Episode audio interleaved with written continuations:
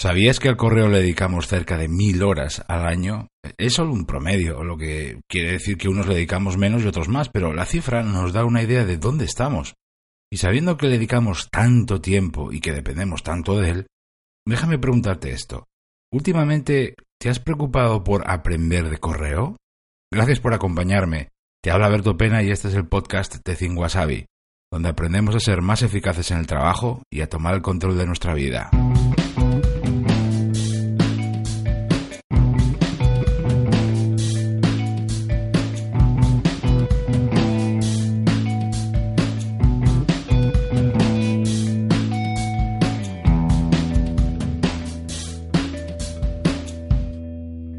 Una de las cosas que más me alucina de lo que veo en las personas con las que trabajo y en los equipos con los que colaboro es esto, que pasamos olímpicamente de aprender, y en concreto de mejorar cómo utilizamos las herramientas y aplicaciones que más manejamos a diario, de las que dependemos, y el correo es uno de los casos más sangrantes. Y es que a pesar de pasar cientos y cientos y cientos de horas ahí, que la mayoría admite que es vital para su trabajo, pues no le sacan ni el partido, pues no sé, ni el 50% de la aplicación, por decir una cifra. Un porcentaje muy alto, a veces por desconocimiento, la mayoría por desinterés. En vez de decir, quiero aprender a manejar de verdad el correo, utilizar mi aplicación de forma más rápida y perder menos tiempo ahí, estamos más preocupados por vaciar la bandeja de entrada. Eso es. Esa es una de las grandes tareas del día de millones de personas de hoy vaciar la bandeja de entrada. ¿Pero te has preocupado en aprender en serio a hacerlo? ¿Sabes si lo estás haciendo de la mejor manera posible? ¿No te interesa aprender nuevas técnicas, fórmulas, recursos y trucos para hacerlo mejor cada día? ¿O es que piensas repetir y repetir y repetir eso los próximos, no sé, 15 o 20 años? Claro que también hay muchas personas que se dan cuenta de esto y que quieren aprender a utilizar pues Outlook, Gmail o la aplicación que utilicen. Y ojo porque lo que buscan no es ser más productivos, entre comillas. odio esa expresión, por cierto, que yo mismo he utilizado un millón de veces. El objetivo realmente es este.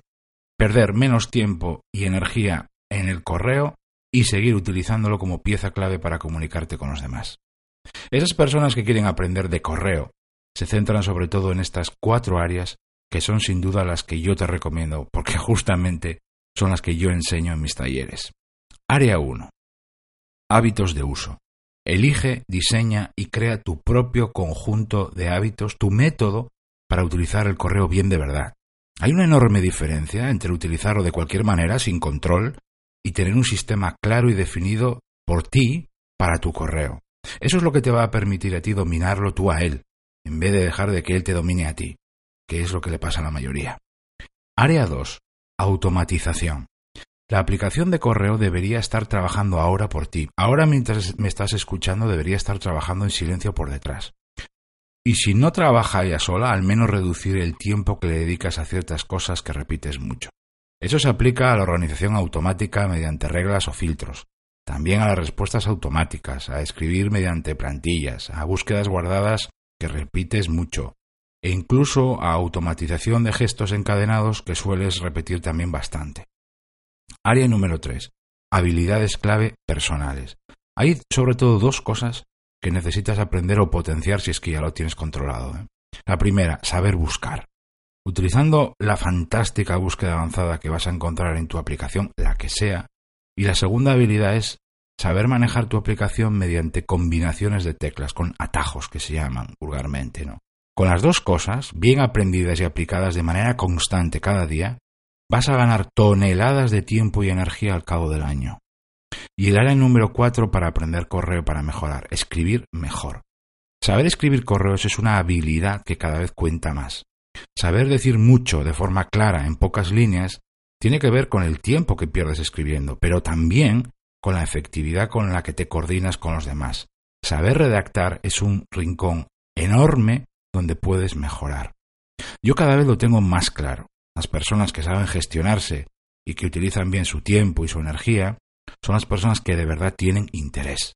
Y no de boquilla, sino los que hacen y se mueven. Y entre otras cosas, lo demuestran formándose y aprendiendo. Y en el correo tienes una oportunidad enorme. Muchas gracias por haberme acompañado. Se despide de Tiberto Pena y mientras llega el próximo episodio, me encontrarás como siempre en mi blog 5 y en mi canal de YouTube. Ahí también te cuento las claves para pilotar tu vida de forma diferente.